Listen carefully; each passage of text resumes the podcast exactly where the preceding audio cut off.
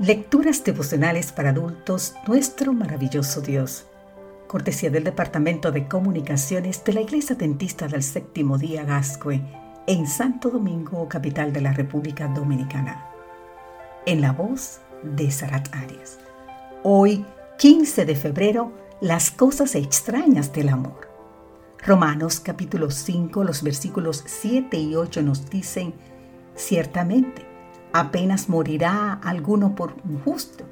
Con todo, pudiera ser que alguien me tuviera el valor de morir por el bueno. Pero Dios muestra su amor para con nosotros, en que siendo aún pecadores, Cristo murió por nosotros.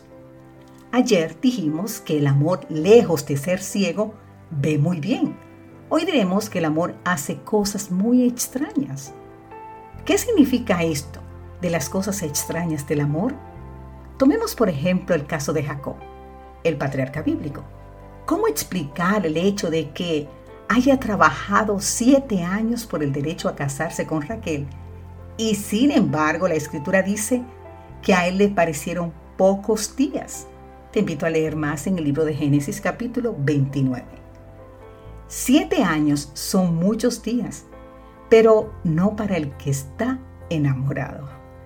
¿Cómo explicar que Jonatán no tuviese problema alguno en que David llegara a ser el rey de Israel, mientras que él se conformaba con ser el segundo en importancia? ¿Cómo entender que Ruth, la moabita, haya dejado atrás su tierra, sus parientes, sus raíces, sus dioses y todo por amor a su suegra? Todos recordamos sus palabras. No me ruegues que te deje y me aparte de ti porque a donde quiera que tú vayas, iré yo, y donde quiera que vivas, viviré. Tu pueblo será mi pueblo, y tu Dios mi Dios. Te invito a leer más en el libro de Ruth capítulo 1. No parece haber lógica en su decisión, pero esas son las cosas extrañas del amor. Ya usted puede imaginar el siguiente ejemplo. ¿Cómo pudo Dios enviar a su Hijo a este mundo, a sabiendas de que sería maltratado, humillado, salvajemente golpeado y finalmente crucificado? ¿Puede alguien, por favor, explicar esto?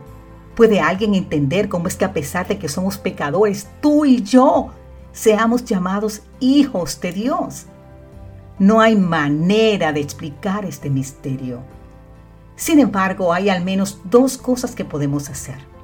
Una es aceptar por fe el hecho de que Dios muestra su amor para con nosotros en que siendo aún pecadores, Cristo murió por nosotros. Es decir, aceptar que por amor Dios pudo ver en ti y en mí lo que nadie más había visto. Seres de tanto valor como para justificar el sacrificio de Jesús nuestro Señor.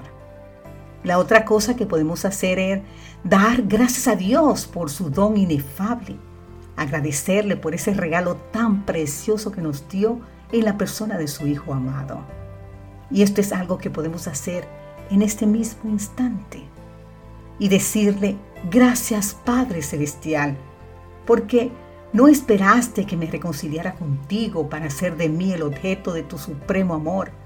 Gracias Señor por haber visto en mí un ser de mucho valor, de tanto valor como para que tu amado Hijo muriera en una cruz donde debí morir yo. Que Dios hoy te bendiga en gran manera. Amén.